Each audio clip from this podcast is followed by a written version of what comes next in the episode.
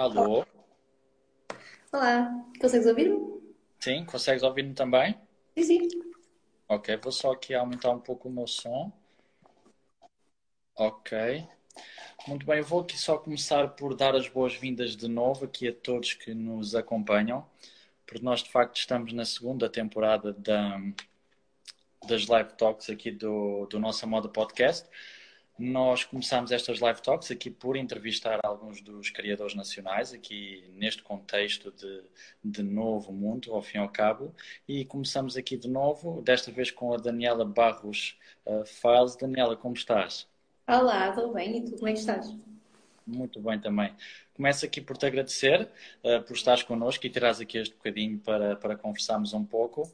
E eu gostava aqui de começar, como comecei com, com todos os criadores e aqui para fazer sempre um, um ponto de situação uh, em relação ao contexto atual. Ou seja, nós, quando começámos as talks, na altura, a primeira temporada foi por volta de maio e estávamos aqui numa situação em que já estávamos a, a sair da, de, de, um período de restrições, etc.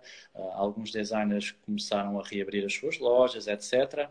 Entretanto, estamos aqui no que poderemos chamar uma segunda vaga, ou seja, estamos de novo com restrições, etc.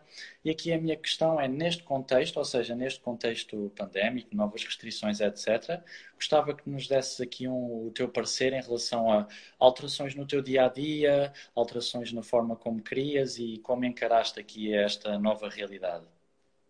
É de facto, desculpa, é de facto algo que nós nunca pensamos que nos pudesse acontecer a nós, não é? Nós já vimos durante vários períodos da história uh, pandemias e vírus severos que aconteceram, nós nunca pensamos, nem nunca estávamos preparados para que isso acontecesse a nós também.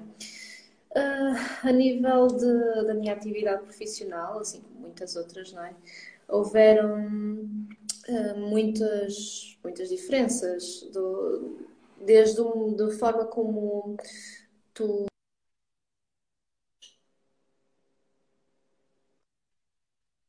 uh, mesmo como da forma como tu. Uh, desculpa, que estou aqui, ficar sem bateria. Da forma como tu vendes o produto, desde a forma como, como tu trabalhas, não é? Começou a existir muito teletrabalho. Uh, na minha atividade é possível fazer teletrabalho em algumas situações, noutras não, não é? Da parte de desenvolvimento, modulação não é, não é possível. Uh, também tivemos uh, casos de várias fábricas que foram fechando ao longo do tempo com, com produções a meio, também foi complicado. Uh, a nível de vendas, como as lojas também fecharam as portas e também tiveram que ver, definir outra, outras estratégias de, de, venda. Nós tivemos menos encomendas, tudo, todas essas situações, não é? Que, que aconteceram com a pandemia tanto na minha atividade profissional como na, nas, nas outras. Correto, correto. Há sempre aqui uma, uma reflexão né, nessas questões. Muito bem, neste caso então fazemos aqui a, a ponto para para aqui para o contexto atual, ou seja, de pensarmos um pouco uh, de como ver a moda neste presente e, neste caso, tentarmos pensar sobre o futuro nesta, nesta situação da moda. Uh, eu perguntava-te como, como tens aqui acompanhado uh, todas estas mudanças que, que têm ocorrido e quais o, os sentimentos que, que te traz toda esta a questão, visto que trabalhas na área da moda e que, de facto, estamos a atravessar um período muito diferente do que temos vindo a, a viver vê nesta área? Uh, Deixa-me só ligar aqui o. Eu tinha o telemóvel ligado de uma outra Sim, forma. Sem problema. Então, uh, estavas-me a perguntar de que forma é que um, lido com, com tudo isto, da situação da pandemia, assim, eu acho que nós temos que ter muita paciência, na realidade. Uh, e temos também capacidade de adaptação, não é?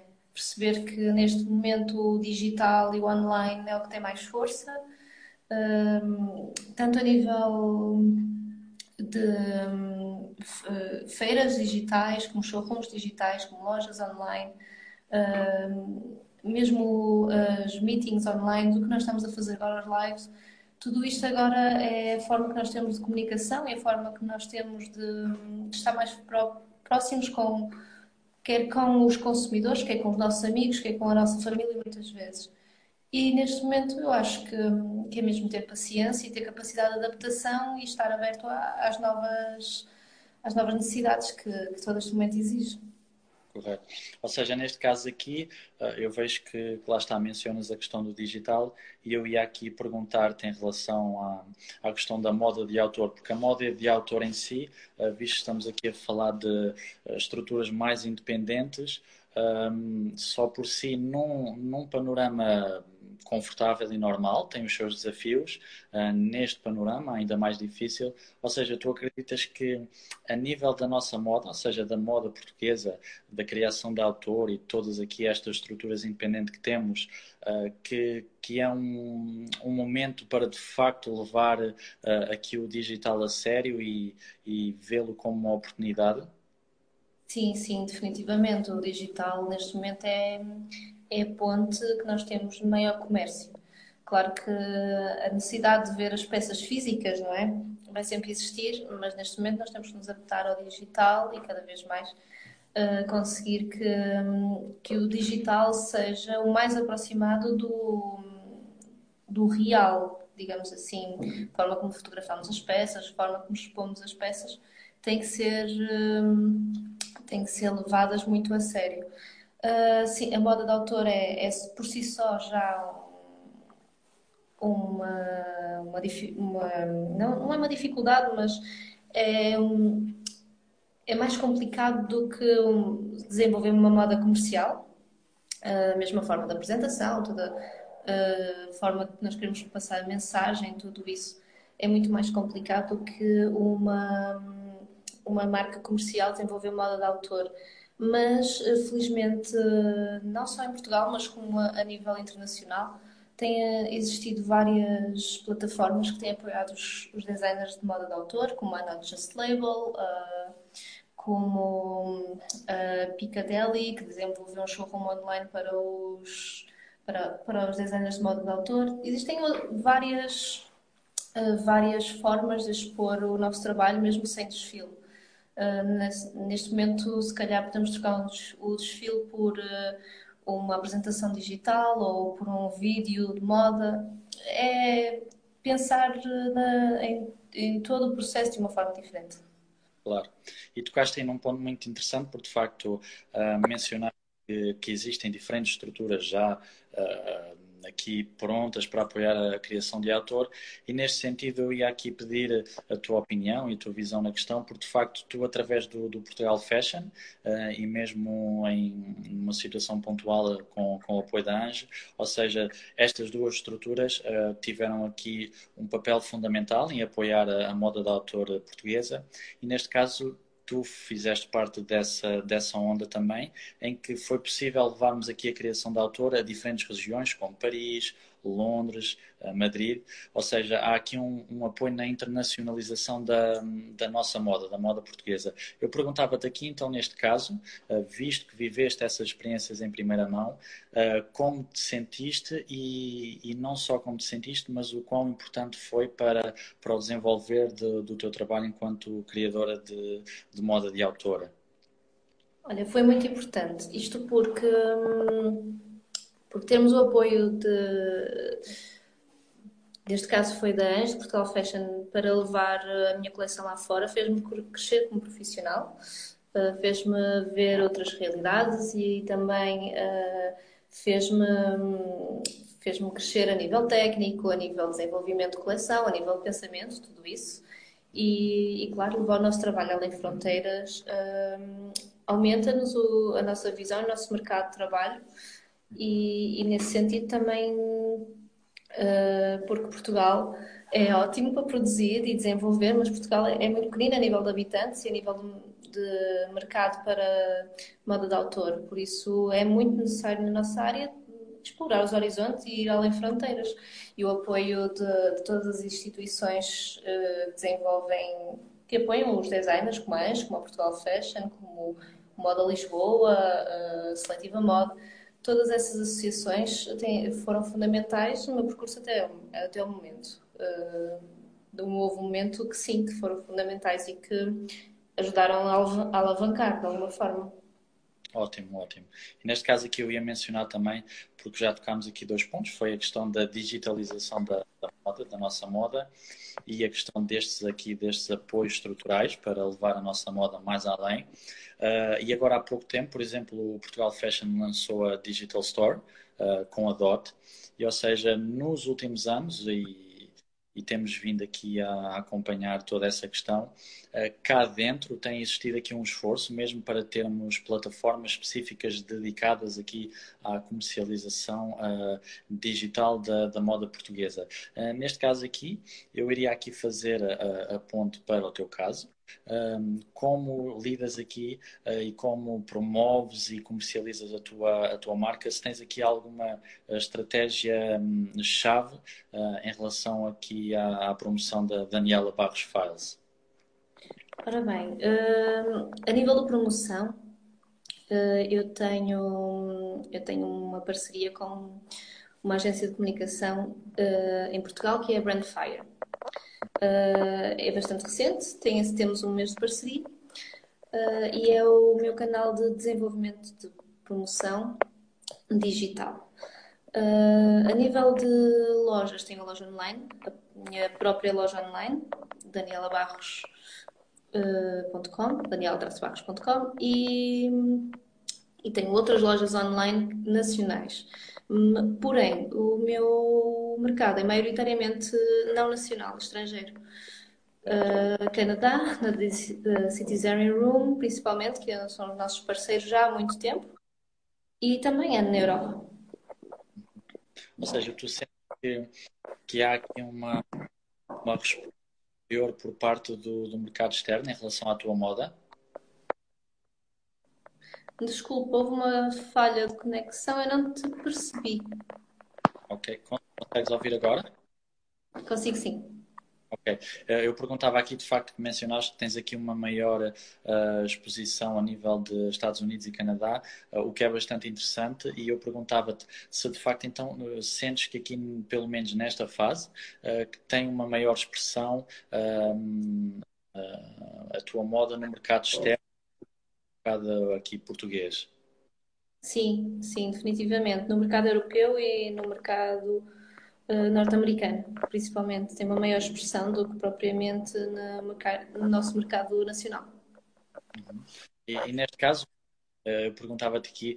Um, pensando sobre um assunto, eh, acreditas que, que, que existe alguma eh, diferença para que tal aconteça no teu caso? Eh, por exemplo, seja em termos de escala do mercado ou de, de, do, do teu tipo de design ser um, um, tipo de design mais aceito por um público mais global? Eu penso que tem, tem mais, maioritariamente a ver com o tipo de design. Uh, eu também tenho uma abertura grande, apesar de ainda não ter concretizado nada a 100% eh, com o mercado asiático, mas estamos a estudar. Eh, mas sim, eu penso que é mesmo mais por causa do tipo de design.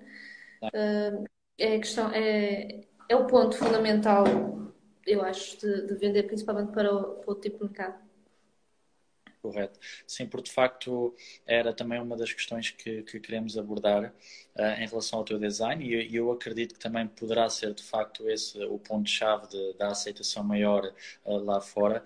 Uh, e eu gostava que nos falasse um pouco do teu design, porque eu, eu noto que o teu design tem uma característica muito interessante e corrijo-me se eu estou errado, um, porque tu consegues combinar aqui o estruturado com o desconstruído e aqui um, a nível da, da, utilização do denim também. Uh, eu pessoalmente acompanho um pouco uh, o que é a moda a nível asiática, japonesa, etc., como tu mencionaste. E por vezes eu consigo sentir alguma conexão em relação ao, design japonês. Uh, Fala-nos um pouco, e neste caso corrijo-me se de facto eu estiver errado, porque é, neste caso estou a falar da minha percepção do que senti. Uh, neste caso, perguntava-te aqui para falar um pouco de, da forma como crias a tua moda, influências, origens, uh, inspiração, uh, para levar aqui a este desenho final que tu tens, a tua linguagem. Ora bem, é como eu crio. É assim, a forma como eu desenvolvo as peças é, é muito orgânica, posso dizer assim. É, eu gosto, gosto de desenvolver a peça uh, no manequim. Não, poucas são as vezes que eu desenho. Uh, posso até fazer um, um, um, um esquiço base, mas a partir dali vou para o manequim, desenvolvo no manequim e gosto de trabalhar aí a estrutura e a, desconstru e a desconstruir as peças uh, mais clássicas. Uh, faço a desconstrução das peças uh, a partir da peça que já existe também. é um pouquinho assim. A nível de influências, não, não sei explicar 100% porque, talvez porque eu tenho, porque eu gosto muito do, do, do mundo japonês, se calhar por isso uh, tenho, tenho um pouquinho tendência de desenvolver alguma coisa próxima com, com esse mercado, mas uh, não sei explicar porquê, mesmo. Se calhar tendencioso da minha parte desenvolver assim, ou, ou, porque vejo imensa, ou porque leio muito sobre, sobre o assunto, ou porque vejo imensas ilustrações e de alguma forma, sem querer, sou, uh, sou levada a desenvolver algo que, que se assemelhe um pouquinho ao, ao que se faz no, no mercado nipónico. Um, depois as influências vêm de, de, tudo, é um clássico dizer isto, mas qualquer coisa pode influenciar as influências a coleção, não é? Claro, claro. Sim, compreendo.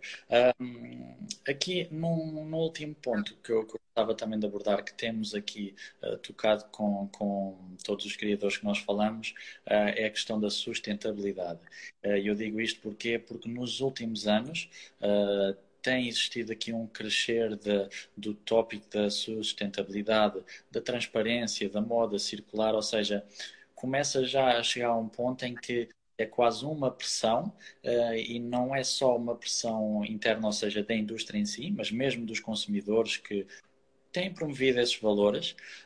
E eu perguntava-te aqui também, para ter a tua opinião e a tua visão, uh, como vês aqui a sustentabilidade na moda, ou seja, como vês o tópico, como o vives, uh, e se de alguma forma em particular, de facto, o imprimes na tua moda ou, ou ainda não estás muito focada na questão da sustentabilidade? Olha, a sustentabilidade é algo que, eu, na minha opinião, ainda tem que ser muito trabalhada. Isto porque uma marca para ser 100% sustentável não é só nos materiais, não é só uh, na forma como fazem o shipping das peças, é em todo o processo. É desde o momento que tu escolhes a fibra, onde é que é desenvolvida a fibra, como é que é desenvolvida a fibra, todo o processo de desenvolvimento do tecido, quem o produz, se gasta muita água, se gasta muita energia, o tipo de empresa que é. Um, se a forma como tu vais embalar, não é? Os recursos que tu usas, se usas plástico, se queres um plástico, já existem plásticos reciclados, mas são extremamente caros. Uh, tudo isso vai influenciar a sustentabilidade de, de, uma, de uma marca, se é mercado circular, se não é, tudo isso. Uh, por isso, essa parte da sustentabilidade, eu acredito que cada vez mais seja uma tendência, e é uma tendência boa, não é? Porque o nosso planeta se necessita uh, que as marcas e que todos os produtos se tornem cada vez mais sustentáveis e menos agressivos para o ambiente. Uh, mas ainda vai ser um, um, percurso grande, as marcas estão a começar o percurso que tem que ser feito. Na minha, eu tento, tento imprimir a forma sustentável que, que eu consigo desenvolver é através da escolha de materiais, através da escolha das pessoas que me produzem as peças. Um, mesmo com os fornecedores nacionais que nós temos, se têm alguns estoques que já são estoques mortos, chamados estoques mortos, fazer um upcycling do, do stock, desenvolver parcerias desse género para de alguma forma diminuir não é, a pegada que, que a marca produz no, no meio ambiente. Claro, claro. Sim, porque de facto a, a questão da sustentabilidade uh, é, é, recente e não é recente, ou seja, não, nós não poderemos dizer que, que, não é uma preocupação que já existe há um tempo considerável, porque tem tudo a ver com a questão ecológica. Mas, de facto, nos últimos anos tem existido muito essa pressão em relação à área da moda e, e de facto, a tua visão é uma visão muito correta. Uh, de facto, é, é toda uma estrutura que tem que ser trabalhada. Não é por tu realizares um pequeno ponto que já te podes considerar uma, marca completamente sustentável. E ao mesmo tempo é também muito interessante o que tu disseste, porque a moda de autor pratica a sua sustentabilidade no, nos pontos que pode. Eh, e de facto foi o que temos vindo aqui a, acompanhar com os criadores e, e com também também, e é sempre uma visão muito interessante uh, porque tomamos contacto com, com a opinião do, dos nossos criadores em relação a essas, essas questões. Uh, Daniela, aqui num, numa já num, num fechar, uh, eu perguntava-te em relação a próximos passos que tenhas, uh, um, a visões para o próximo ano, se já estás aqui a tentar implementar diferentes estruturas para o próximo ano. Uh, Conta-me, para próximos passos. Olha, próximos passos, eu estou a tornar tudo muito mais online, como já te tinha dito. Tenho agora o showroom digital, com a parceria com a Piccadilly. Tenho o, também a loja online que não tinha até ao momento e é, terá um ano, sensivelmente, mas um ano para uma loja online é muito pouquinho, não é? É bastante, é bastante recente. Uh, tenho também algumas plataformas com quem estou a trabalhar para a nível digital, ou seja, posso dizer que o próximo ano vou, vou trabalhar muito a nível digital e desenvolver a, a marca a nível digital. Muito bem. Uh, será o principal. E neste caso, então, deixava aqui ainda um bocadinho para promover os teus canais, ou seja, diz-nos o teu Instagram, neste caso nós temos acesso, mas eu gostava que, que dissesses, falares-nos do, do teu site, onde podem encontrar, onde podem encontrar a tua roupa, para de facto deixarmos aqui uh, como ponto final uh, a promoção direta da, da tua marca. Bem, olha, o Instagram é fácil, não é? Daniela Barros Files. Daniela Barros Files porque a marca é Daniela Barros Files, porque são os arquivos que a marca vai desenvolvendo, é? as imagens que a marca vai desenvolvendo ao longo do, das semanas. Uh, a nível online, tenho o, meu website, danielaifenbarros.com. Uh, ah, tenho toda a informação da marca, assim como a loja online. Uh, tenho também a loja online do, também do Instagram, que agora é uma ferramenta ótima, na realidade. Uh, depois, a nível internacional, tenho, como já tinha dito, The Citizenry, que também tem loja online e, e também apoia muito o mercado nacional. É uma, é, é uma parceria muito interessante que nós temos. E é basicamente isso. Bem. Daniela, muito obrigado pelo, pelo teu tempo. Foi muito interessante aqui tocarmos estes pontos e termos a tua opinião e a tua sobre eles. Um, Resta-me aqui agradecer a quem nos acompanhou e a quem irá estar a ouvir uh, uh, o podcast. Nós vamos publicar a nossa talk no nossa moda, nossa moda podcast. Daniela, muito obrigado e neste caso uma, um, um desejo de uma melhor sorte possível para o próximo ano e para continuar aqui a crescer em relação à, nossa moda e à nossa criação da autora. Obrigada. Um ótimo ano para ti também. Que seja muito, muito bom. Claro que sim. Muito obrigado e uma boa tarde, Daniela. Tchau, tchau. Obrigada. Boa tarde. Tchau.